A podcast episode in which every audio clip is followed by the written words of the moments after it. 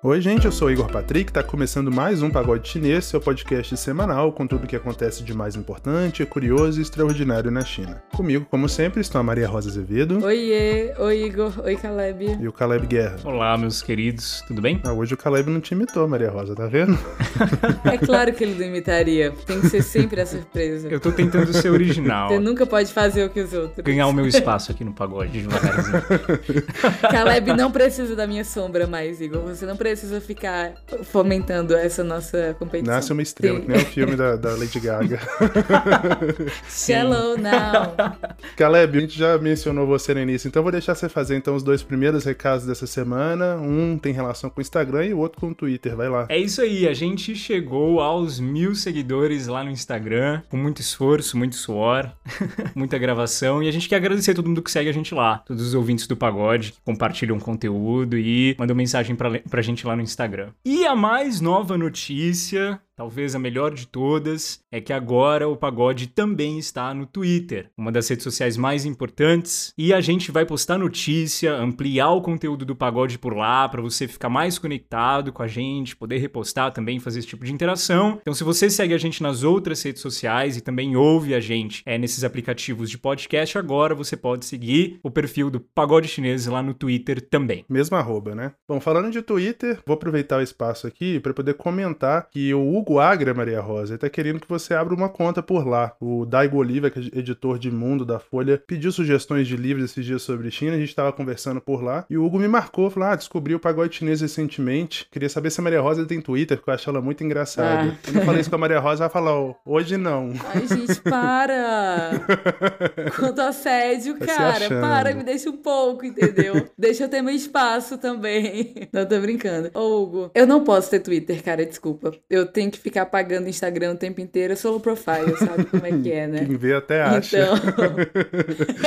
Mas ela disse que não, viu, Hugo? A mais Segue aparecida. ela lá no Instagram e adiciona é, ela no LinkedIn que você consegue conversar com ela. No Twitter eu acho que vai demorar um pouco. Exatamente. E no Instagram eu só posto foto da minha afilhada Cordélia, que é a cachorra do Leopoldo que tá aqui. Leopoldo, abre a câmera que eu quero ver minha afilhada. Bom, mais uma vez, né, como a gente sempre faz, lembrando do evento Observa China nesse sábado às 10 horas da manhã, a gente vai receber o Augusto Castro. Augusto foi diplomata, serviu na Embaixada do Brasil em Pequim entre 2013 e 2016, vai falar sobre o desafio da diversificação das exportações brasileiras. Né? Essa é uma reclamação antiga do governo brasileiro em relação à China, que eles só compram uh, commodities, né? não compram muito produto industrializado, então são produtos de baixo valor agregado, de fácil substituição, e o Augusto é um profundo conhecedor dessa questão, vai ampliar aí o debate sobre esse assunto lá no Observa China, então se você é dessa área de RI, economia, ou está só interessado interessado mesmo no tema, como sempre, www.observachina.com, inscrições gratuitas e limitadas. Boa, Igor. Não só para quem estuda isso, né? Essa questão de commodities e questão de importação e exportação, principalmente para a China, são coisas que acabam afetando o dia a dia, a vivência, o consumo de todos os brasileiros, né? Então a gente também, que não mexe diretamente com essa questão de comércio exterior, entender quais são as mudanças que estão acontecendo e até também algo que a gente tenta trazer muito no pagode para conseguir prever também flutuações de preço que vão acontecer acontecer nas nossas vidas, né? De todos os itens que fazem parte do nosso consumo diário, né?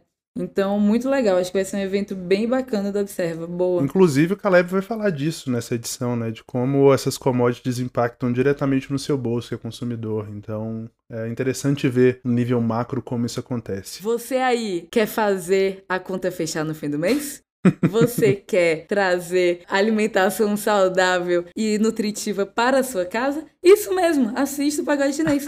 Todas as quintas-feiras, às 10 horas da manhã. Cara, eu adoro a Maria Rosa. Bom, já que a Maria Rosa puxou aí então um comentário, eu vou passar para você de novo, Maria Rosa, pra você falar do cupom que a gente tá tendo agora na Startse, né? Pessoal que tá vindo pro Pagode através do, da Hora da China, ou que acompanha os conteúdos da Startse, agora vai poder fazer o curso deles com desconto, né? Explica pro pessoal como vai funcionar, por favor. Ok, ok, Igor. Você aí que tem o seu e-commerce, que trabalha numa grande empresa que vende produtos digitalmente, você mesmo mesmo, que tá tendo problema o quê? Na conversão. Você que tá tendo problema de trazer mais clientes, de atrair pessoas para o seu funil, quer vender mais? Quer entender o que tá acontecendo no mundo inteiro? Então venha você também participar do nosso curso New Retail da Startse. E só hoje, olha aí, só hoje você tem um desconto de 30% usando o cupom PAGODE30. Isso mesmo, só hoje, galera. Aproveitem. olha, você que ouviu essa palhaçada da Maria Rosa, não precisa se preocupar que você não tá no Shoptime, tá? Não é o Ciro Bottini.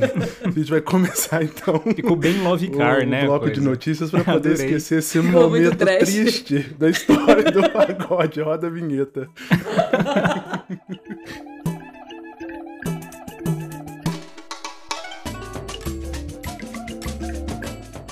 embaixador da China no Brasil, Yang Wanmin, se reuniu virtualmente na última segunda, dia 5, com o novo ministro da Saúde, que é o Marcelo Queiroga. No encontro, Yang se comprometeu a continuar suprindo o país com os IFAs, né, ou insumos farmacêuticos ativos, que a gente já explicou aqui, é o ingrediente necessário para a fabricação das vacinas. O IFA, das duas vacinas utilizadas aqui no Brasil, são produzidos na China, tanto o imunizante da AstraZeneca, envasado na Fiocruz, quanto a Coronavac no Instituto Butantan. Pelo Twitter, o embaixador mencionou o encontro em tom bem mais ameno que o direcionado anteriormente ao Eduardo Bolsonaro, quem viveu se lembra, né? Ele escreveu o seguinte, abre aspas, Conversamos sobre o combate à pandemia com a União e, sobretudo, a parceria de vacinas. O nosso compromisso é continuar o suprimento dos insumos ao Brasil para garantir a sua produção de vacinas conforme o cronograma, fecha aspas. De acordo com dados do Ministério da Saúde, a vacina chinesa Coronavac responde por quase 80% de todas as doses já aplicadas no país até o momento.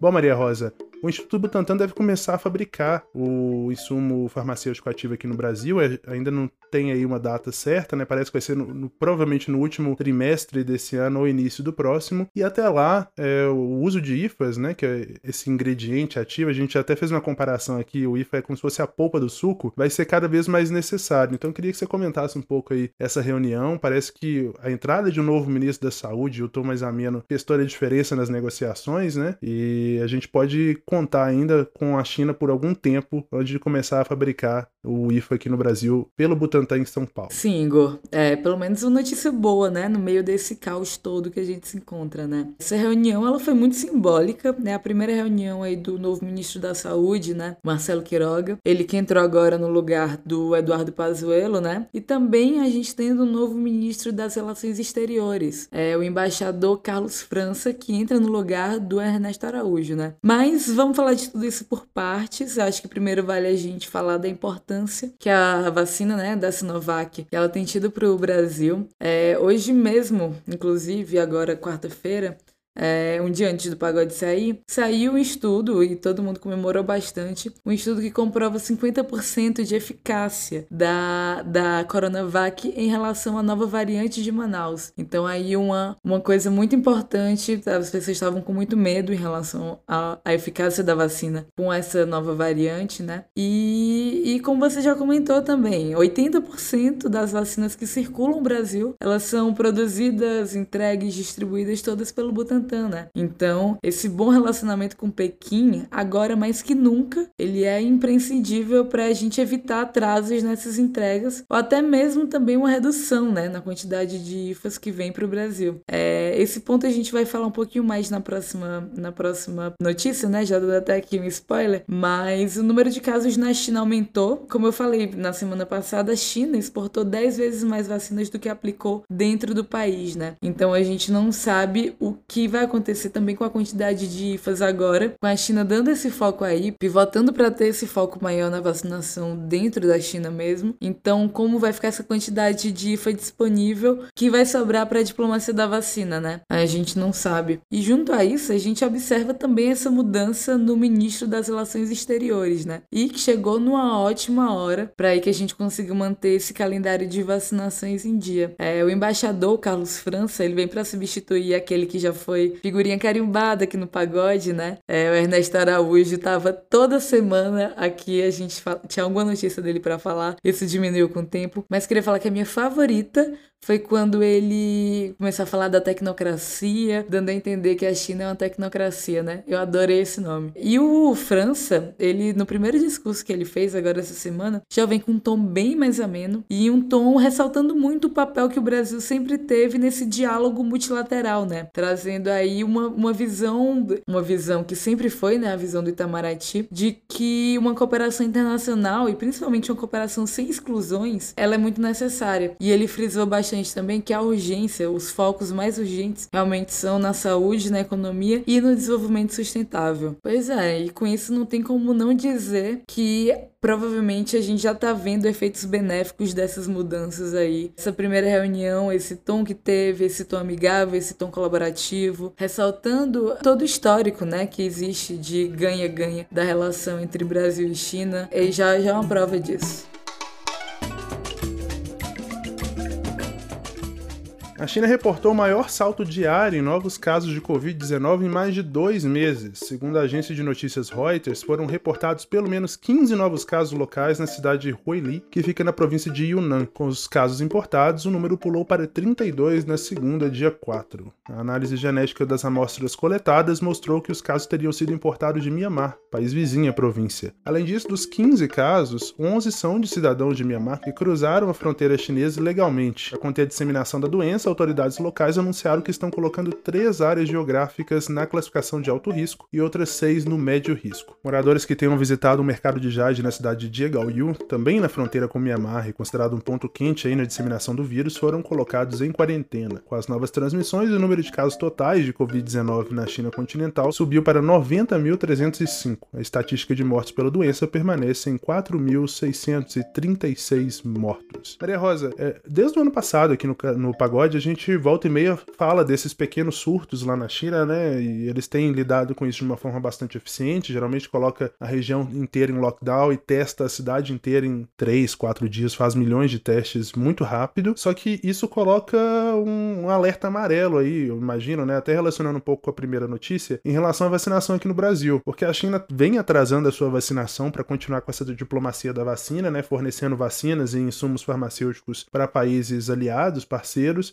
Esse tipo de ocorrência, né, de mais casos aparecendo, pequenos clusters assim de contaminação, coloca pressão em cima do governo para efetivamente começar a vacinação em massa no país, né? Exato, Igor. É, eu não quero ficar muito repetitiva, né, em relação à notícia anterior, mas não tem como, porque é isso, elas se conversam bastante. E inclusive eu tenho a impressão que esse termo diplomacia da vacina, ele já tá entrando aí pro bingo do pagode, né? Mas é isso, a China tem começado a se movimentar em relação à sua vacinação, que realmente começou de uma forma mais lenta, né? Só que agora o objetivo atual está bem agressivo e ele é de vacinar 40% da população até junho. Isso equivale a mais de 500 milhões de pessoas, ou seja, são mais aí de 1 bilhão de doses de vacina. E isso com certeza acelerado por esse aumento aí de casos, mas a gente também está falando de uma movimentação em relação ao que está acontecendo nos Estados Unidos, né? Então, é, os Estados Unidos aí já chegando na, em faixas etárias muito baixas, a China não vai querer ficar para trás e a expectativa é de que em junho junho ele já esteja vacinando 10 milhões de pessoas por dia. E por incrível que pareça, uma das coisas que mais tem atrapalhado o andamento aí dessas vacinações é o fato de os chineses não quererem tomar vacina, né? São colocados aí alguns motivos para isso, mas o primeiro e provavelmente principal deles é um sentimento de que a doença está controlada, né? Então, até falando da notícia, quando a gente está aqui, chegamos no primeiro dia com mais de 4 mil mortes no Brasil, né? Uma situação, é, não tem nem como, como a gente expressar o que está acontecendo no Brasil, né? A tristeza, a comoção geral. Mas enquanto a gente tem isso, a China fecha regiões, porque o número de casos passou de 30 casos, né? Então esse sentimento da doença controlada é um fator super importante, mas também houve entre 2013 e 2016, chegando até inclusive a ter um outro em 2018, uma série de escândalos que aconteceram relacionados a vacinas. Isso habita muito ainda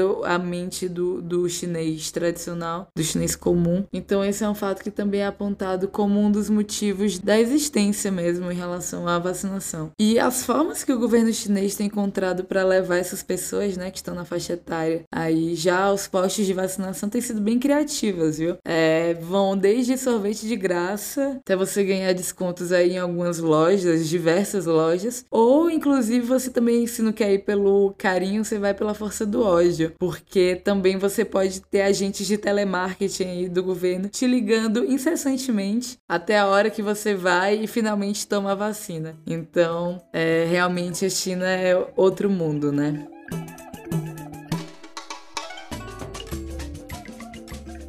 A China ampliou o estado de alerta após um novo surto de peste africana atingir o plantel suíno no país. De acordo com a Reuters, a província de Henan perdeu entre 20 e 30% de suas porcas reprodutoras para o vírus. E ao todo, o surto já matou também pelo menos 20% do rebanho reprodutor no norte do país. A doença também atingiu a província de Yunnan, que a gente já mencionou hoje. Pelo menos 36 leitões testaram positivo para a doença e 6 já morreram. Atualmente, o Ministério da Agricultura na China monitora oito surtos de peste suína no país. Os casos estavam concentrados em pequenas fazendas mas o alerta foi ampliado devido a uma nova cepa do vírus. A doença não atinge seres humanos, mas causa preocupação porque no último grande surto, lá em 2019, milhares de porcos morreram e o preço da carne aumentou. Cientistas do país buscam uma solução para o problema aplicando técnicas ainda um tanto quanto incomuns. A agência estatal Xinhua relatou que pesquisadores estão usando células da orelha do animal para clonar esses porcos. Pelo menos cinco clones já nasceram na província de Jiangsu, na região leste da China. A ideia é preservar e fortalecer recursos genéticos dos porcos e torná-los mais resistentes a uma epidemia. Caleb, essa parece ser uma notícia meio aleatória, né? Mas ela é importante porque tanto eu quanto você estávamos na China em 2019, quando houve o, esse surto que eu mencionei na notícia, e na época isso virou, virou uma grande questão, porque a carne de porco é a base, né? É a grande proteína do prato do chinês médio, e como faltou carne, é, a China começou a importar muita carne de boi aqui no Brasil, o preço da carne aumentou super. É mais ou menos o que a Maria Rosa comentou no início, né? Então queria que você é, relembrasse pra gente aí o que aconteceu em 2019 e falasse um pouco sobre essa importância dos porcos para alimentação chinesa. Pois é,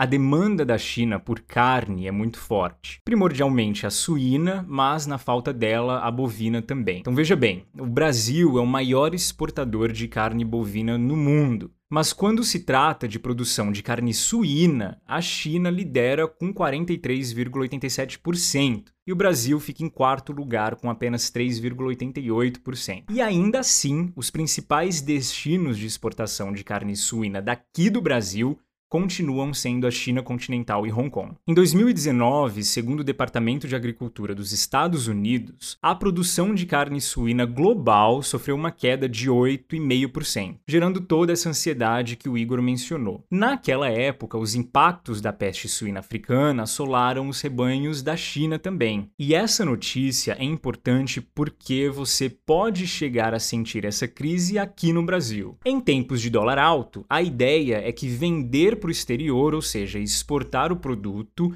acaba sendo mais atrativo do que vender nacionalmente. E com esses problemas de pestes por lá, é provável que haja um aumento da demanda de carne suína pelos chineses, desabastecendo o mercado brasileiro e elevando os preços por aqui. Mas calma, a amplitude do problema ainda não é um assunto fechado e é justamente por isso que autoridades locais por lá já estão tratando a questão com muita seriedade para amenizar os impactos negativos. Fazendo uma comparação, quando a crise estourou no começo de 2019, foi estimado que 200 milhões de porcos viriam a ser abatidos por conta da infecção. Uma estimativa recente sobre essa nova infecção ainda não existe ou não foi divulgada. Mas esse assunto traz outros dois pontos importantes sobre a China. Um tem a ver com cultura e o outro tem a ver com ciência e tecnologia. A produção e a demanda por carne de porco na China é imensa e o porco na mesa é uma das maiores expressões culturais observáveis por qualquer estrangeiro que desce por lá. Escavações arqueológicas feitas em cavernas de Guilin, uma província no sul da China, encontraram restos do que se acredita ser a evidência de que chineses antigos foram os primeiros povos a domesticarem porcos para sacrificar aos deuses para o consumo também. A história sugere que os porcos eram tão temidos por chineses antigos quanto outros animais selvagens. Então, o longo e lento processo de domesticação desses animais teve influência na própria língua escrita. O caractere, a representação escrita de porco, está presente debaixo do radical para telhado no chinês antigo para formar a palavra que hoje, inclusive, ainda usamos para casa ou lar. Ou seja, ter um grande animal desses, tanto para poder sacrificar aos céus, quanto para poder reproduzir e criar como alimento para a família, foi sinal de segurança e certeza de comida no prato para os chineses antigos.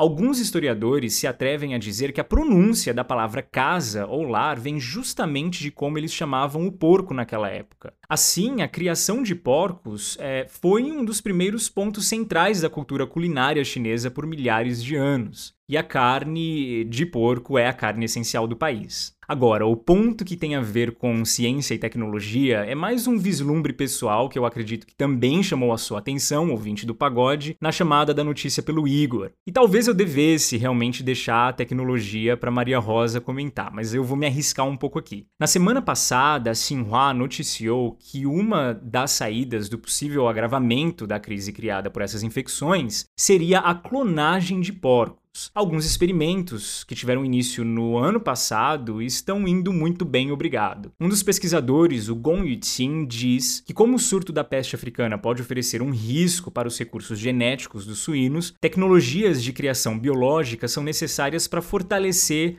a proteção desses recursos genéticos. Em outras palavras, clonar porcos pode fazer com que 100% desses materiais genéticos sejam preservados, tornando-os mais resistentes a uma epidemia, como disse o Igor. Bom, resistentes pelo menos com as pandemias que tivemos contato até hoje. E é isso. Em uma notícia simples como essa, a gente consegue ver a China pelo que ela é. Um país que transita entre tradições e costumes milenares enquanto se impõe como grande no palco de inovação científica. Eu não tinha comentado antes, mas faz só 20 anos que o Reino Unido clonou os primeiros porcos no mundo. E hoje a China visa promover a clonagem em grande escala de suínos. E até para um leigo no assunto como eu, esse ponto chama muito atenção e vale a pena ser mencionado e reforçado.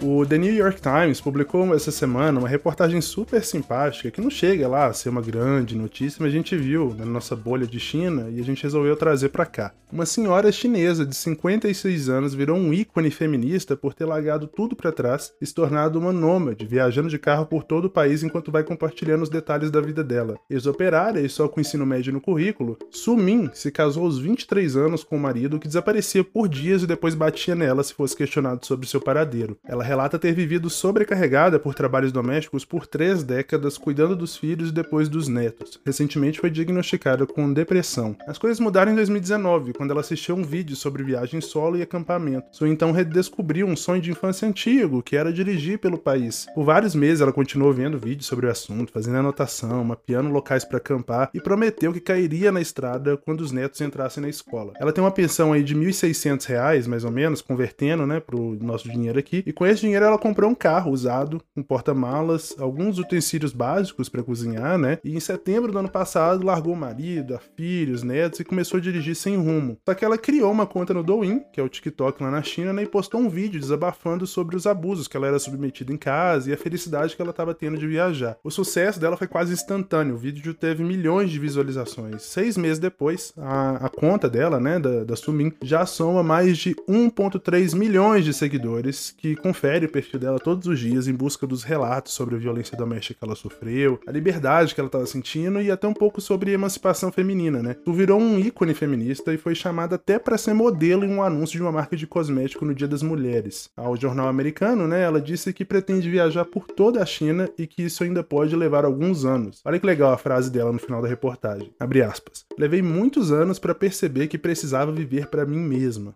Agora que finalmente saí de casa, quero deixar essa vida para trás. Preciso de um momento para processar. Há muitas coisas que, com o passar do tempo, podem ter um desfecho que você nunca imaginou. Fecha aspas. Caleb, primeiramente, antes de chamar seu comentário, eu quero dizer que eu tô apaixonado por ela. É, ela é uma fofa. Eu vi as fotos dela no The New York Times arrumando a barraca em cima do, do Chevrolet branco dela, uma coisa muito fofinha. E eu queria que você comentasse, assim, eu sei que você foi no perfil dela, queria que você falasse também até um pouco sobre como que é a vida do idoso na China, porque aqui no Brasil a gente tende a encarar a terceira idade como o fim da vida, né? Pessoa que tá ali, não vai fazer mais nada e que vive dependendo dos filhos. Lá na China isso não existe tanto, né? O idoso ainda continua tendo um papel muito importante na sociedade e uma vida muito ativa. Então conta pra gente aí um pouco sobre a Sumin e sobre essa relação da terceira idade com realizar seus próprios sonhos e seguir por aí. Se você tivesse passeando pelo sul da China nesses dias, são grandes as chances de você ver um carro estacionado perto de algum parque com uma barraca em cima dele e uma senhorinha sentada numa cadeira de praia ao lado, cheia de histórias para contar para grupos cada vez maiores de ouvintes. Inclusive, o título de influencer digital seria perfeito nesse caso. Até porque tem gente já conseguindo adivinhar o trajeto que a senhora Sumin vai fazer e se antecipando para chegar antes dela só para ter a oportunidade de conversar com ela. E ela, super aberta para interagir com seus seguidores e curiosos. Aliás, ela divide suas noites entre dormir na barraca em cima do carro e passar a noite nas casas de amigas que ela faz online. Cheia de energia em um dos seus vídeos feitos com curiosos, Sumin chega a se pendurar e balançar na barraca para provar que ela é firme, que dormir ali dentro é seguro mesmo. Ela definitivamente é a melhor coisa que eu vi na internet essa semana. A gente sempre traz aqui no Pagode histórias que repercutem na internet chinesa. E às vezes são histórias tristes. É, existe um certo valor social quando, a partir da dor e do sofrimento de alguém, a internet levanta alguma discussão importante que precisa acontecer, mas também existe uma grande inspiração quando a história é boa, né? Como essa da senhora Sumin. De acordo com dados recentes, a China tem hoje aproximadamente 250 milhões de pessoas acima de 60 anos, o que dá quase 18% da população. Existe uma expectativa de que até o ano de 2050 essa porcentagem suba para 26%. Apesar do envelhecimento rápido da população ser uma questão importante a ser resolvida, essa notícia traz alguns pontos importantes também sobre o assunto. A expectativa de vida na China aumentou de forma constante desde a década década de 70. Na época, a expectativa média de vida era de 44 anos, e em 2018 esse número aumentou para 76 anos. Seguindo esse gráfico, outro número que aumentou foi o de idosos que põem o pé na estrada para viajar pelo país. Eu desconfio que, para quem já foi para lá, sabe que a terceira idade chinesa é muito ativa. É só dar uma voltinha pelo condomínio de manhã e à noite para ver grupos de idosos dançando, praticando tai chi, fazendo barra, soltando pipa. Sim, soltar pipa é coisa de adulto por lá e praticando todo tipo de atividade em grupo. Mas agora eles estão viajando mais. A Xinhua escreveu sobre um estudo divulgado em 2015 que dizia que 14% dos idosos do país viajaram naquele ano. E em 2018 esse número saltou para 22%.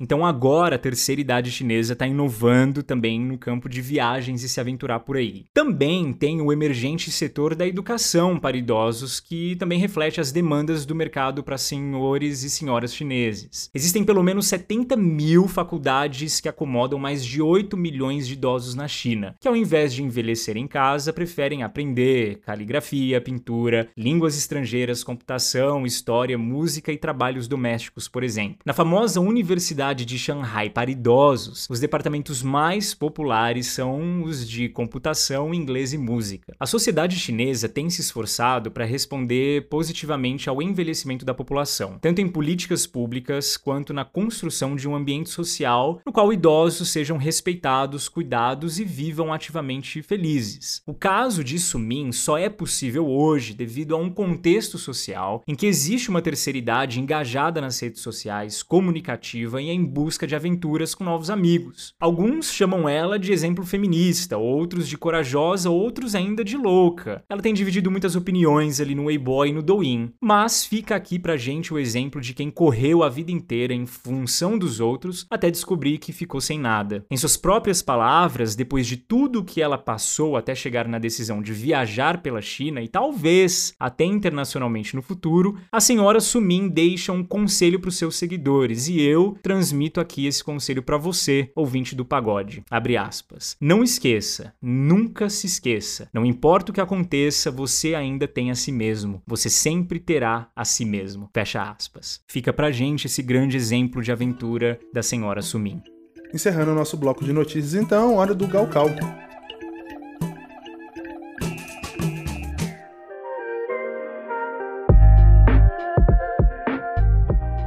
Muita gente aí no domingo passado deve ter aproveitado a Páscoa para se empanturrar de chocolate, curtir o almoço com a família, né? Curiosamente, no dia em que os países cristãos celebram o Renascimento, na China estava rolando um festival que honra os mortos. No Galcal de hoje, o Caleb vai nos explicar o que é o Qingming é, realizado anualmente entre os dias 4 e 6 de abril. Sua vez, Caleb. Suponhamos que você tenha um amigo chinês na sua frente agora. Se você perguntar o que ele fez no último fim de semana, as chances dele responder que foi para casa dos pais visitar a família é muito grande. E o motivo é que enquanto a gente está aqui no Ocidente comemorando de alguma uma forma ou de outra, a Páscoa, chineses estão passando pelo Qingmingjie, festival Qingming, conhecido também popularmente como Dia de Limpeza dos Túmulos. Agora digamos que você continuasse perguntando para o seu amigo chinês o que exatamente significa esse feriado de limpar túmulos e como ou por que ele vai fazer isso. A resposta seria mais ou menos essa. Ele dizer que está indo de pai, os seus avós, geralmente avós ou antepassados, parentes já falecidos falecidos. Ti significa oferecer sacrifícios, fazer cerimônias em memórias de ancestrais ou deuses. E pai, que hoje é muito usado inclusive por estrangeiros como a tradução da palavra adorar, significa visitar, prestar respeito a. Esta tradição remete a um dos traços mais marcantes da cultura chinesa: o grande respeito à história, ao passado e, consequentemente, o grande respeito aos antigos, aos que já foram. Continuando essa conversa com seu amigo chinês, ele vai te falar que a cerimônia envolve três partes principais: a limpeza do túmulo, e aqui eles usam a mesma palavra para varrer o túmulo,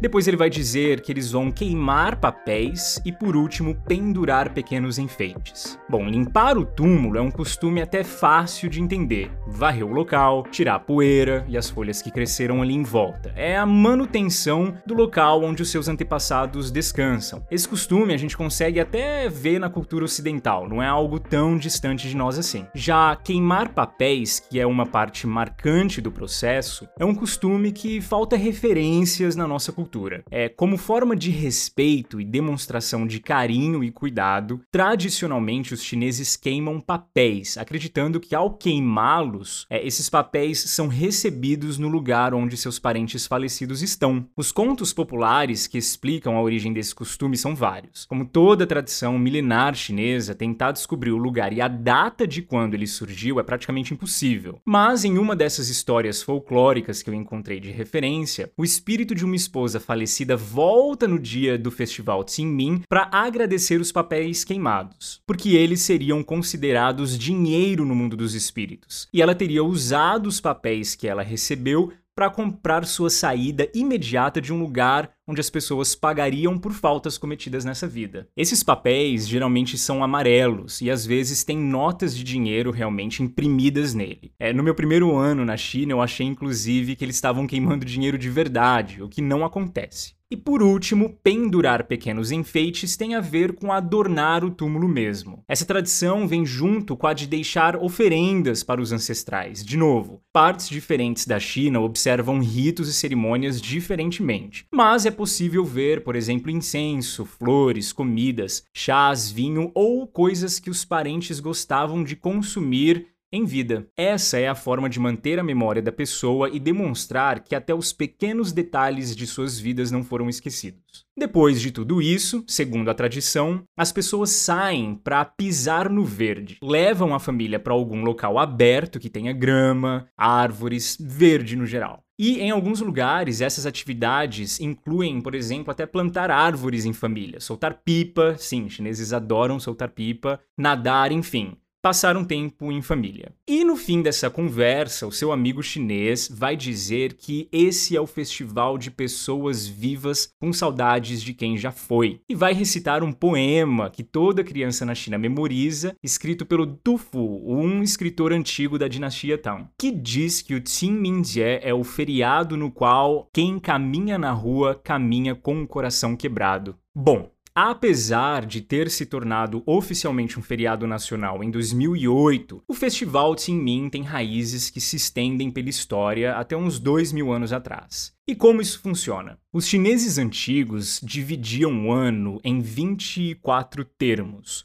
O Ano Novo Chinês marca a chegada deste primeiro termo. Em português, a gente chama esse dia de Festival da Primavera, né? Ou Li Chun, quando a primavera chega. E a partir daí, de 15 em 15 dias, nós temos a celebração de um festival que marca a passagem das estações do ano, o que era de suma importância em uma cultura primordialmente campesina. A maioria dos nomes desses festivais trazem as estações do ano. Então, por exemplo, no verão a gente consegue ver essas celebrações marcando desde a sua chegada, passando pelo momento que ele está um pouco quente, até o ápice do calor escaldante. E logo depois já temos a marcação da chegada do outono. Geralmente é assim que funciona. O Qingming é o quinto termo desse calendário lunisolar tradicional chinês. Mas você deve estar se perguntando de onde vem o nome Qingming, então, no meio desses 24 termos que demarcam estações do ano. E aqui temos uma história que precisa ser contada. Ela acontece no período dos estados combatentes, mais ou menos ali no sétimo século antes de Cristo. A história é sobre o Jie Tui,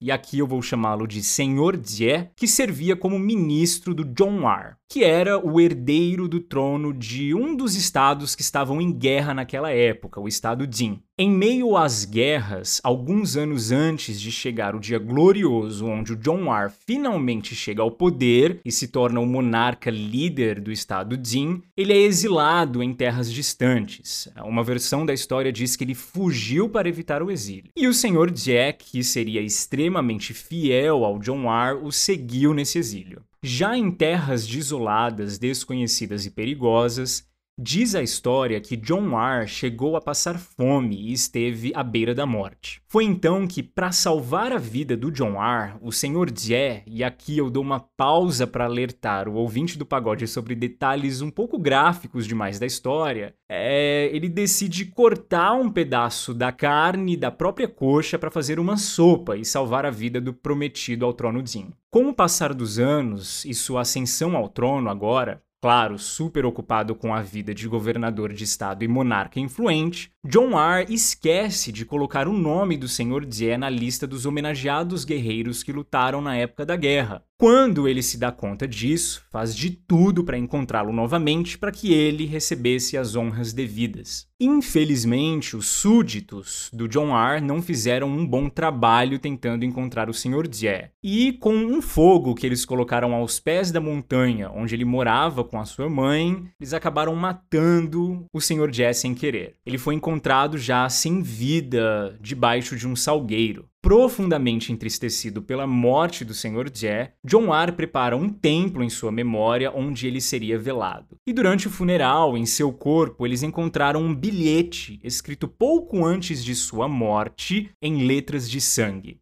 Nesse bilhete curto, Jie diz que tirou da própria carne porque priorizava a lealdade a John Ar, e agora descansaria debaixo do salgueiro. Ele chama esse salgueiro de Min, que significa algo como calmo e brilhante. Ah, também vale comentar que salgueiros na cultura chinesa têm toda uma conotação de despedida e saudade, mas isso é história para um outro galcal. John R, então, a partir de uma data que ele já havia separado para celebrar a memória do Sr. Jie, muda o nome desse festival para Qingming, honrando a literacidade do seu ministro mais fiel. Na cultura chinesa, os antepassados merecem respeito e honra, já que a organização do mundo dos viventes depende também do descanso dos seus antigos já falecidos. Os chineses são um povo extremamente histórico que mantém viva a memória dos seus ancestrais através de feriados e festivais. E o Qingming é um grande exemplo disso. Nunca esquecer a honra devida aos ancestrais que lutaram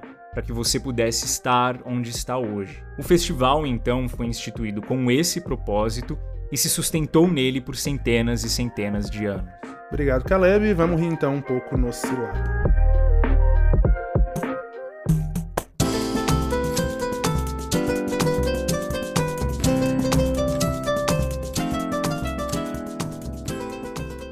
Cilada de hoje é quase uma viagem no tempo e aconteceu mais especificamente em 1988. O Hugo Delgado é mexicano e foi morar na China há quase 33 anos através de um intercâmbio pela universidade que ele estudava nos Estados Unidos. Ele vai contar no áudio de hoje sobre uma viagem de trem bastante longa em que ele viu de perto as transformações do país através de um episódio envolvendo folhas de chá. Vamos ouvir. A primeira vez que morei na China foi em 88. De junho a dezembro de 88, eu fiz um programa de intercâmbio, dois programas de intercâmbio em Beijing, através da minha universidade nos Estados Unidos. E realmente é difícil de explicar para as pessoas que não vivenciaram isso como a China era um país completamente diferente há um pouco mais de 30 anos. Muito, muito diferente da realidade que vivíamos em, em Ocidente. E uma das coisas que me chamou muito a atenção quando cheguei foi como como as pessoas curtiam chá. Primeiro que eh, o chá era solto, eram folhas de chá. E eu não conhecia isso. Para mim o chá eh, vinha de saquinhos, porque naquela época, 30 anos atrás, também não tinha uma loja de chá hipster em cada esquina das grandes capitais do mundo, como tem hoje. E acho que para a maioria dos ocidentais como eu, o chá vinha em saquinhos. Então foi muito interessante ver estas folhas soltas e também eh, rapidamente descobri nos primeiros dias que na China tinha garrafa térmica por todos lados lá. Tinha garrafa térmica nas salas de aula, tinha garrafas térmicas nos quartos dos dormitórios, tinha garrafa térmica nos escritórios, tinha garrafa. Era assim um mundo de garrafas térmicas com água sempre muito quente, muito quente. E as escolas, os escritórios, eles te davam essas garrafas e trocavam as garrafas e sempre tinha água quente ao redor para que as pessoas curtissem seu chá. E a maneira que as pessoas curtiam o chá naquela época, todo mundo andava com potes de vidro, tipo um pote de vidro de molho de massa com aquela tampa metálica, ou um pote de uma compota, pote de vidro mesmo, e as pessoas colocavam as folhas de chá dentro desse pote de vidro, tampavam e botavam na mochila, no bolso, e quando chegavam nos lugares, por exemplo, na sala de aula, a professora chegava, tirava seu pote de vidro, colocava em cima da mesa na aula, tirava a tampa, pegava a garrafa térmica mais perto dela, que tinha milhões por todos os lados, colocava água quente, tampava, e as folhas primeiro subiam, ficavam molhadas, e depois decantavam e até o fundo e ela então prosseguia a abrir a tampa, beber um pouco de chá, tampar de novo e assim, basicamente todas as pessoas em Beijing curtiam seu chá. Como três meses depois, eu tive que fazer, e eu fiz, fiz uma viagem para visitar uns amigos em Hong Kong. Fiz essa viagem sozinho, naquela época todo era muito controlado, os professores controlavam os movimentos, era uma coisa assim meio soviética, anos 50. Mas eu viajei sozinho para eh, Hong Kong e fiz de trem Beijing, Guangzhou, que era uma viagem de de 36 horas. Não tinha esses trens rápidos hoje, 36 horas. E naquela época tinha quatro categorias de trem, eh, de categorias ou classes. Era assento duro, assento suave, cama dura e cama suave. E como já tinha sofrido todas, decidi que nessa viagem eu merecia ir em a máxima categoria, que era eh, a cama suave. E era um compartimento com quatro lugares, ou seja, dois beliches, quatro colchões, colchões entre aspas, não? meio, meio suaves. E quando eu cheguei na estação de Beijing e entrei no meu vagão e entrei no meu comportamento, vi que tinha já duas mulheres australianas, uma mãe e uma filha, duas adultas. E eu e falei, bom, que sorte, o trem já está partindo e só somos três neste vagão para quatro pessoas. Mas uma vez que o trem saiu, entraram dois caras chineses jovens, talvez uns 30 anos, que primeiro que nada não deveriam estar dois caras chineses em um vagão onde só tinha uma um, um, colchão livre. Mas obviamente o cara tinha algum tipo de conexão com a mulher que era a que pegava os bilhetes e mandava nesse vagão. Então ela falou que eles podiam ficar e eles ficaram. Então os dois ficaram em, um, em uma cama em, eh, em cima de mim, eu fiquei embaixo e do outro lado estavam as duas mulheres australianas. E já e como eu era o único que meio falava chinês e também falava inglês, eu fiquei meio traduzindo e contando histórias e tentando ajudar eh, todo mundo nesse vagão se entender, nesse compartimento. E lá no meio da viagem, de repente, a mulher australiana quis ser simpática com todos nós e procedeu a mostrar o chá chinês em folhas que ela tinha comprado, com grande cerimônia e como toda uma conhecedora, ela obviamente tinha descoberto essas folhas também nessa viagem, eles eram turistas, passou a nos mostrar as folhas de chá para a gente sentir, tirou o pote de vidro dela, tirou a tampa, colocou as folhas, pegou a garrafa térmica mais perto que estava por ali, que sempre tinha por todos os lados, serviu chá e nos ofereceu para ver se a gente queria curtir desse chá maravilhoso chinês que ela tinha comprado. E eu não entendia muito bem o que o, o cara chinês queria, estava tentando falar, mas daqui a pouco ele pega uma caixinha, abre a caixinha, tira uns saquinhos de Lipton Tea inglês, abre a, a, o pote dele de vidro, coloca os saquinhos, coloca água quente e começa a curtir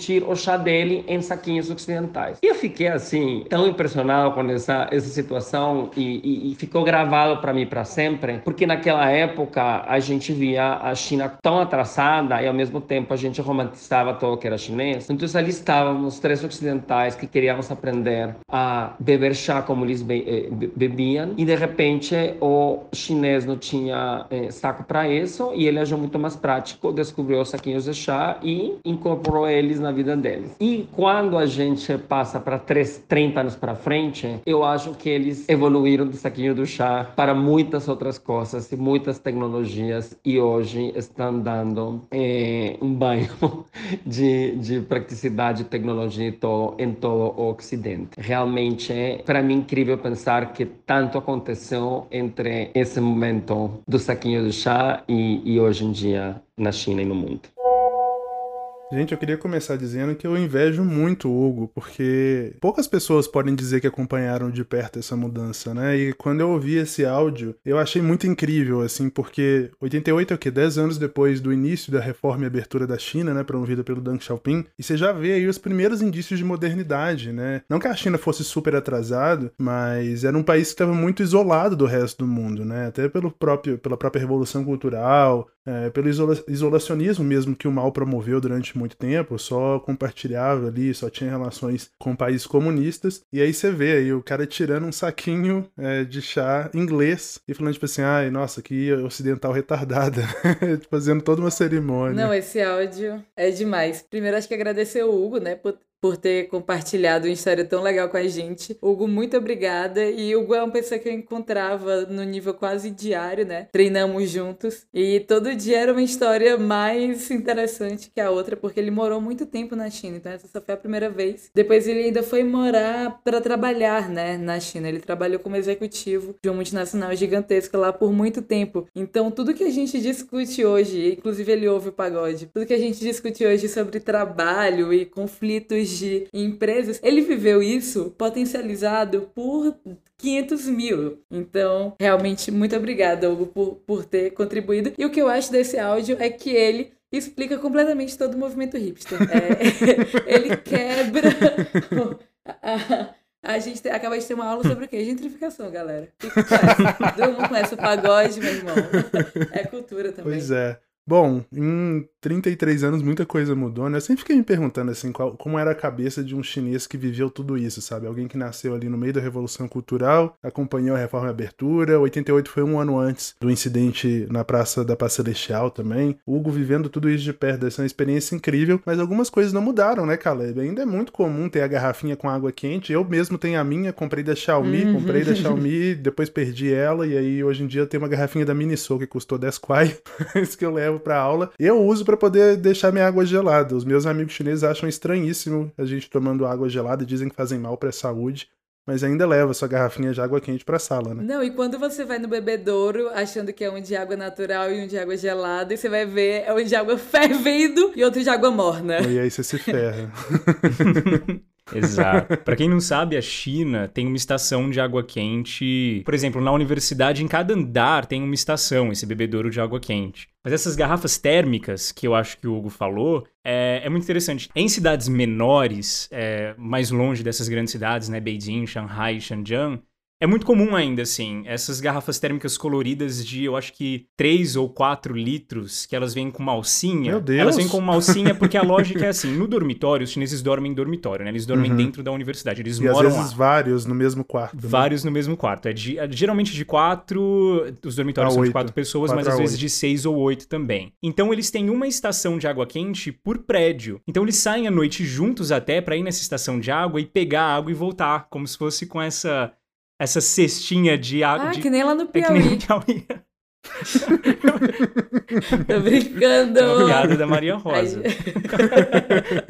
Eu sou piauiense, galera. Eu posso Mas eu ainda não. Eu, eu realmente não entendo o conceito, Caleb, de beber água quente. Pra mim não é um negócio muito. Mas funciona. No frio é muito melhor, na verdade, no frio beber uma água quente. A água não. Real. água tem que ser gelada, cara. Mas o que me falavam era da questão de ser da mesma temperatura do corpo, né? É, tem um Então- negócio assim, a medicina, a medicina É. chinesa tem a Chinesa. questão do quente e do frio. Se não me engano, é até o contrário, né, Caleb? Tipo, é, alimentos ou bebidas quentes esfriam o corpo, pelo que eles falam. E aí isso altera o yin yang ali, o equilíbrio do seu corpo e te deixa doente. É engraçado porque lá na China, todas as vezes que eu fiquei doente, eu já fiquei doente várias vezes na China, eu conheço com poucos brasileiros dos hospitais de Pequim. é, Sempre quando eu ia lá, antes de eu chegar a ponto de ir no hospital, sempre tinha um amigo meu ou uma senhorinha chinesa que falava assim: não, bebe água quente, você vai, você vai melhorar. Infelizmente não funciona assim, pelo menos não pra Tu mim. bebeu água quente? Bebi água quente, mas. Não claro que- funcionou? Não, não funcionou, Maria Rosa, Hum. infelizmente não. Mas quando eu tava em 2018, acho que eu já comentei aqui que o governo chinês me convidou pra ir pra lá pra poder acompanhar as cerimônias, né, de comemoração dos 40 anos da abertura econômica do país. E eu fiquei muito doente em, uma cidade que chama Jiaoqing, que fica em- na província de Guangdong, que é ali pertinho de Shenzhen, na verdade. E aí tava passando muito mal e tal, e aí queria ir pro hospital de qualquer forma. E eu tava com uma menina que o, o governo designou pra gente que falava português, inclusive ouve pagode, um beijo, graça, ela é chinesa, é, fala português muito bem, português de Portugal, mas português muito bem. E aí eu, eu lá passando mal e tal, e ela, não, mas bebe água quente, colocar remédio na veia não vai fazer bem pra sua saúde, é muito forte. Eu assim, graça, eu só quero melhorar.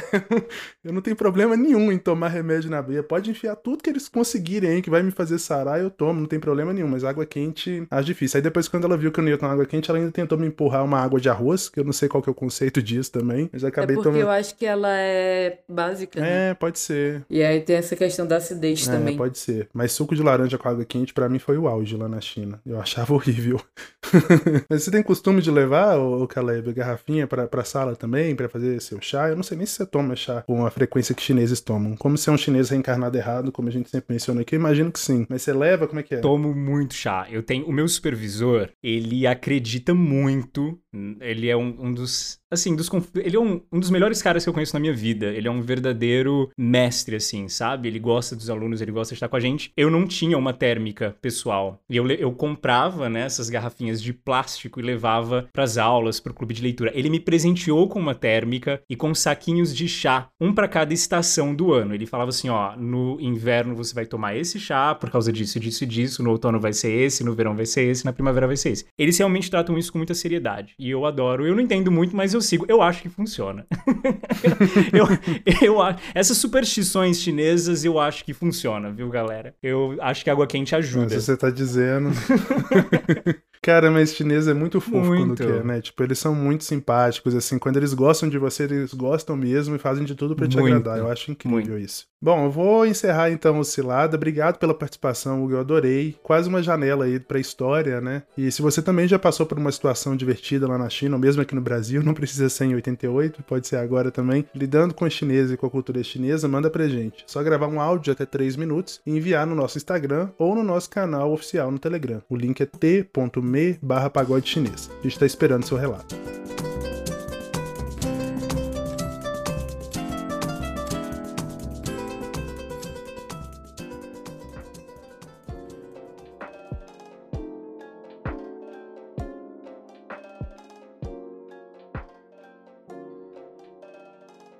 Senhoras e senhores, mandarins e mandarinas, mais um episódio do Pagode Chinês chegando ao fim e como você já sabe, é hora das nossas recomendações. A minha recomendação de hoje é de curso. Do dia 15 de abril ao dia 1 de julho, o Centro de Estudos Asiáticos e o Instituto de Estudos da Ásia da UFPE, né, que é a Federal de Pernambuco, vão promover um curso online de atualização em estudos asiáticos. Vão ser 12 aulas com duração de 3 horas cada. As inscrições são gratuitas e podem ser feitas até o dia 11 de abril no link ufpe.asia.com wordpress.com. Vou pedir pro Leopoldo, nosso diretor, deixar na descrição do episódio também para ficar mais fácil para todo mundo conseguir acessar e se inscrever. Tem certificado, tá? Então você aí que nos ouve, que tá na graduação, precisa desses certificados para completar a hora. Para quem cumpriu, acho que 70% da carga horária tem um certificado. Acho muito bacana porque não vai abordar só China, né? Ásia como um todo, mas eu vi a grade ali no site deles, tem temas muito interessantes, vai falar sobre a conferência de Bandung, que fala sobre é, o alinhamento dos não alinhados, né? Marxismo, é, formação de, do, do, dos países países do leste asiático. É, é, muito interessante, tem muitas aulas, inclusive com professores internacionais. Parece que tem vários convidados aí que são da Universidade de Lisboa. Bom, Caleb, o que, que você vai recomendar pra gente hoje? Eu vou indicar um livro, na verdade, que o escritor dele até me mandou por correio, depois que eu pedi. Chama. Olha, recebido. Um recebido. Recebidos, recebidos mendigados. um recebido mendigado, foi bem isso. É, mas conta aí. Mas assim, ele é de uma riqueza de informação é, incrível. Chama Introdução ao Pensamento Jurídico Chinês, do Leandro Ferrari, pela editora Consultor Editorial. É um livro que passa muito da cultura tradicional chinesa, então vai falar muito de confucionismo, de literatura antiga, é, a organização da sociedade naquela época, como que isso influencia hoje, o que, que são ritos, o que, que é confucionismo. Enfim, é um livro muito denso de conteúdo e muito fácil de ler, muito gostoso de ler. Então, super indico Introdução ao Pensamento Jurídico Chinês. Como é que é o nome do autor mesmo? Leandro Ferrari. Leandro Ferrari. Me manda também, eu também quero. Maria Rosa, o que, que você vai recomendar essa semana pra gente? Hoje eu vou de podcast. Agora vou, vou pra minha Pra mídia. variar, né? Exato. Porque a Cara Swisher, que é uma jornalista americana, eu acho que é uma das minhas maiores referências, provavelmente a minha maior referência, e é quem eu considero ser a melhor jornalista hoje de tecnologia. Então ela sempre morou no Vale do Silício, sempre cobriu muito é, empresas de tecnologia do Vale do Silício. E agora ela tem um podcast novo, inclusive pelo The New York Times, que a gente até trouxe uma matéria aqui hoje. E o nome desse podcast novo é Sway. Ela passou alguns anos com a Vox Media fazendo um outro podcast que o nome é Recode Code, que inclusive vale até ouvir esses episódios antigos. Mas eu tô indicando esse podcast aqui no Pagode porque o último episódio foi sobre Asian Hate, né? Então o gancho para esse último, pra esse último episódio foram justamente os ataques xenofóbicos, né, que aconteceram a sete mulheres asiáticas em Atlanta. Então ela discute com uma com uma com uma escritora asiática, ela é coreana, mas eles passam também elas estão falando dessa questão dessa questão racial, então e citam é, especificidades, né, então da, da comunidade coreana, da comunidade chinesa, mas as origens desse ódio asiático Uh, o que isso tem a ver também com o governo americano, com a era Trump que acabou de, de já acontecer, e a relação de tudo isso com empresas de tecnologia, com internet, com o, mundo, com o mundo digital, com essa briga também digital que acontece entre os Estados Unidos e a China. Então eu, eu recomendo demais o podcast, ele é muito novo, ele tem poucos episódios por conta disso, mas esse episódio em específico sobre Asian Hate nos Estados Unidos, recomendo demais. Essa história de xenofobia contra asiáticos ficou pior durante a pandemia né? E é realmente muito triste. A gente teve aí essa semana, até não entrou na pauta do pagode, porque a gente tinha outras notícias aqui, mas mais um, mais uma pessoa morrendo nos Estados Unidos, né? Asiático, um chinês, na verdade. E é um assunto que está cada vez mais em voga, né? Mais urgente de ser discutido. Eu sigo uma menina, inclusive, no TikTok, que ela é coreana, ela tá morando na Alemanha. E, cara, é de cortar o coração mesmo, assim. Às vezes ela tá na rua fazendo os vídeos dela. Já aconteceu de uma mulher, ela tá gravando e a pessoa vai lá e dá um soco na cara dela. Outras vezes ela tá num restaurante, mostrando um restaurante na Alemanha, e chegam as pessoas do lado, fica puxando o olho. Aqueles estereótipos bem racistas mesmo. Exatamente. E é uma. E é um grupo racial que ele nunca. E, e é muito o ponto de onde elas começam é um grupo que nunca pode lutar contra os preconceitos que existem. Por que, que você vai ficar chateado se vocês estão ocupando as salas das principais universidades americanas? Vocês não podem. Vocês querem se comparar com negros que estão ocupando presídios? É, só que preconceitos são preconceitos. Preconceitos doem, seja a instância que eles estão, né? E não existe dor menor e dor maior. Exatamente. Né? Toda dor é dor. Exatamente. Qualquer tipo, é, qualquer tipo de preconceito ele é danoso. Qualquer tipo de julgamento que vem antes de se conhecer uma pessoa, ele já é danoso em maior ou em menor instância, né? Então começa daí e, e realmente é algo que foi extremamente potencializado pela pandemia, por essa questão do vírus chinês ser muito, ser muito trazida, por um ódio maior que tá acontecendo também. A gente vê isso no, no Brasil do Bolsonaro, a gente viu isso nos Estados Unidos do, do Trump, de muito essa guerra à China. E a gente viu isso nas eleições, né? Com, com o voto com o voto asiático tendo sido, inclusive, muito a favor do Trump, justamente pelo Trump ser a melhor alternativa para se conter o avanço chinês. Então, como isso está sendo discutido e como, inclusive, os grupos étnicos asiáticos estão se unindo para discutir, para conversar, para combater isso, está sendo muito legal também de acompanhar. Aproveitando aí que você falou que do, do Brasil de Bolsonaro, né? Realmente esse tipo de situação deplorável não acontece apenas nos Estados Unidos e na Europa, acontece aqui também. Então, só deixar aqui uma notinha de rodapé mesmo, vou recomendar todo mundo para procurar os perfis da Claudia Ocono, Yokono, na verdade, é, se não me engano, ela é descendente de japoneses, sempre fala sobre essa questão do preconceito amarelo aqui no Brasil, situações que pessoas amarelas aqui no Brasil estão sujeitas, sobretudo depois da pandemia. Bom, o nosso podcast é uma produção da Risca Fac, em associação com a Observa China, a direção é do Leopoldo Cavalcante, assistência de produção da Thaís Chaves e a edição do Guilherme Carrara. Trilha sonora original do Ruda Lages, artes do Lyndon Johnson, identidade visual da Paula Siebra, gestão de redes sociais do João Marcelo Viana e do time da F451. Se você quiser entrar em contato com a gente, nosso endereço de e-mail é o contato arroba.